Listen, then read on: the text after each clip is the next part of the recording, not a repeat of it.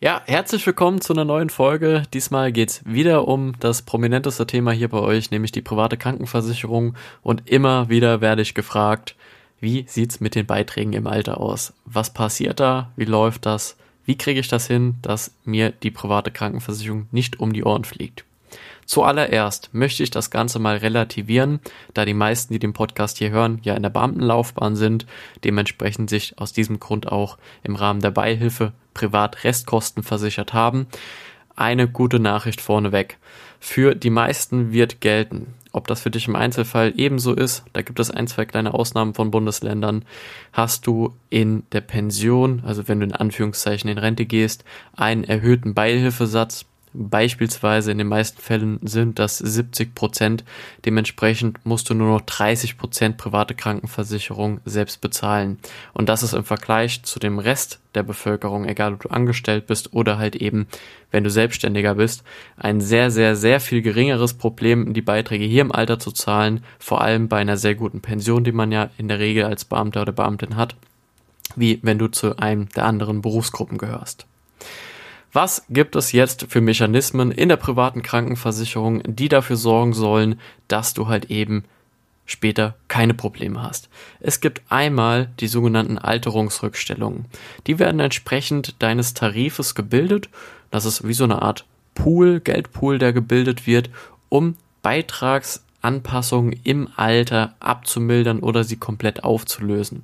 Das heißt, wenn der Versicherer mal den Beitrag erhöhen muss, fliegt dir das Ding nicht um die Ohren, sondern dieser Geldpool, der zur Verfügung gestellt wurde, zu Beginn, also der während deiner ganzen versicherten Zeit bis zur Pension gebildet wurde, wird dann verwendet, um die abzumildern. Kleiner Tipp, den du befolgen solltest. Wenn du sehr lange Zeit in einem, ich sag jetzt mal, kleinem Versicherungsschutz warst, werden natürlich auch nur Alterungsrückstellungen im Maße dieses kleinen Versicherungsschutzes gebildet.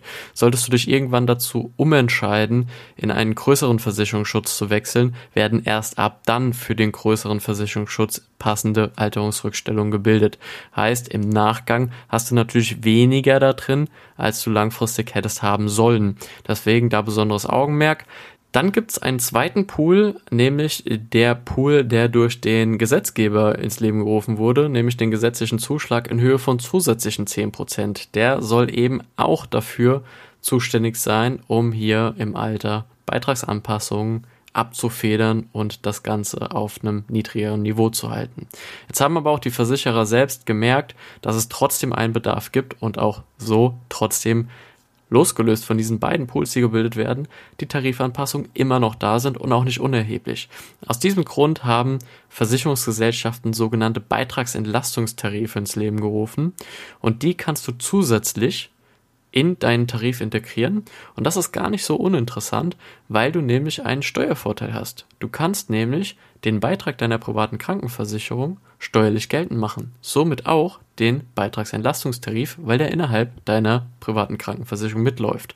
Heißt nichts anderes als, du kannst sowieso mal eine Vorsteuer- und Nachsteuerbetrachtung machen und in dem Fall kannst du halt das Finanzamt an deiner privaten Krankenversicherung beteiligen, dass sie sp später nicht zu viel Geld kostet. Das ist der erste Punkt.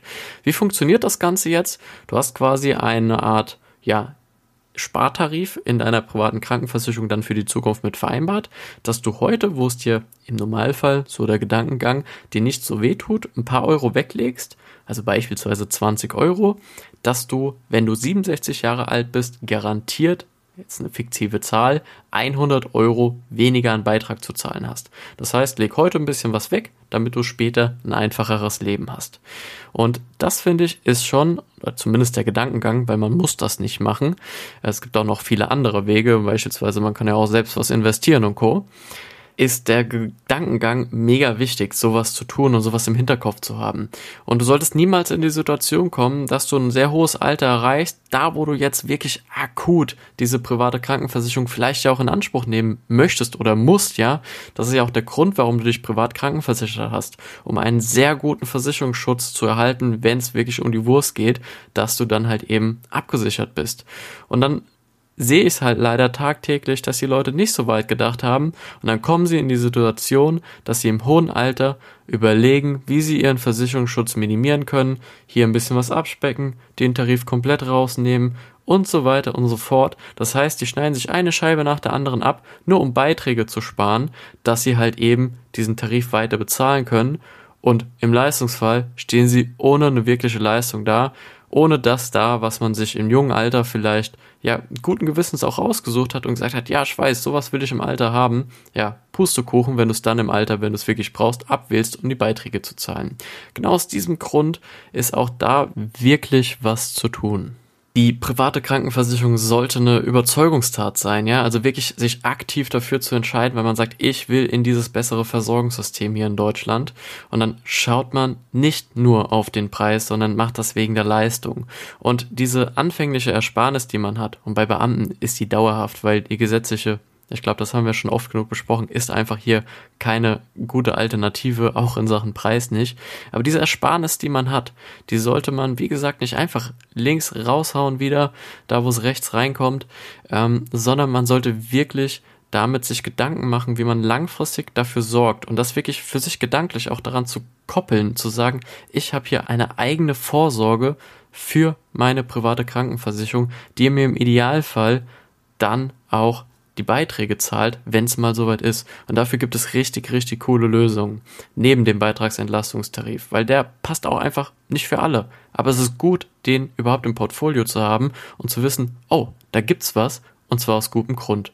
Und wenn du wissen willst, wie du beispielsweise das Finanzamt nicht nur mit dem Beitragsentlastungstarif, sondern auch auf andere Arten und Weisen daran beteiligen kannst, dass dein Beitrag im Alter bezahlt wird und du dir keine Gedanken machen musst und nicht anfängst, deinen Tarif zu reduzieren, ja, einfach, dass du es dir leisten kannst, noch privat krankenversichert zu sein, dann sprich mich doch einfach gerne mal an und dann können wir mal ja, ein bisschen den Blick schweifen lassen was es da wirklich für Möglichkeiten für dich gibt und schauen, ob die zu dir passen.